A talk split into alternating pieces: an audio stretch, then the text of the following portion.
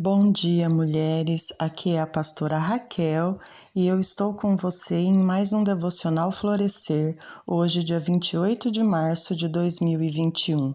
Seguindo o tema das bem-aventuranças, hoje nós estamos com Mateus 5,4, que diz: Bem-aventurados que choram, porque eles serão consolados. Nós já entendemos que bem-aventurado significa feliz, e nesse versículo Jesus está dizendo que feliz é aquele aquele que chora, mas aquele que chora pelo quê? Que paradoxo, né? Porque choro realmente está ligado à tristeza. Às vezes, sim, choramos de alegria, mas aqui em Mateus especificamente, Jesus se refere a um choro da alma, não das causas naturais da vida, como luto, dor, saudade, mágoas, mas aqui Jesus se refere àquele que é capaz de chorar pelos seus próprios pecados, um choro de arrependimento por ter ofendido a Deus. Sim, o nosso pecado ofende a santidade de Deus.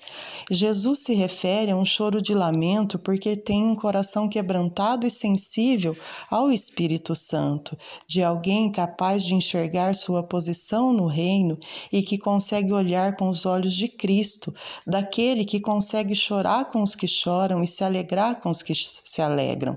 Bem-aventurados que lamentam as suas fraquezas e pecados e não ficam arrumando desculpas para os tais e vivendo de forma enganosa, como se os seus pecados não, não estivessem sendo vistos pelo Senhor. Esse choro que Jesus faz menção. E eu quero deixar para você meditar alguns exemplos de personagens na Bíblia que choraram por motivos diferentes, mas quando você meditar, você vai ver que cada choro teve um motivo. Mas o choro mais lindo que eu encontrei foi o de Pedro, quando viu o olhar de Cristo, se arrependeu amargamente. O choro da alma, o choro dele que Jesus menciona de bem-aventurado. Ele teve consciência do seu fracasso e o seu choro se transformou o seu caráter e o tornou um grande homem de Deus. O olhar de Jesus está sobre nós, queridas. Você já parou para pensar sobre isso? Mas diante, diante de tudo isso, não quer dizer que você não pode chorar. Pelo contrário, nascemos chorando. Você pode chorar pelos seus motivos também. E você pode ter certeza que Deus tem um colo para você e para te consolar. Estamos numa fase difícil, sim. Quem ainda não chorou? Talvez você se pergunte onde está Deus. Talvez você se sente só e não tem ninguém que, que consiga é, secar as tuas lágrimas, mas eu tenho uma boa notícia para você.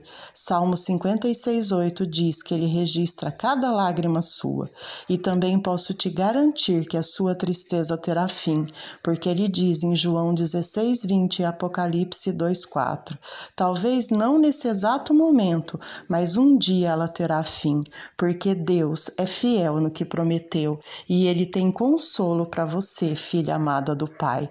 Tenha um ótimo dia, fica na presença do Senhor e que a paz do Senhor Jesus habite no seu coração e na sua casa, em nome de Jesus.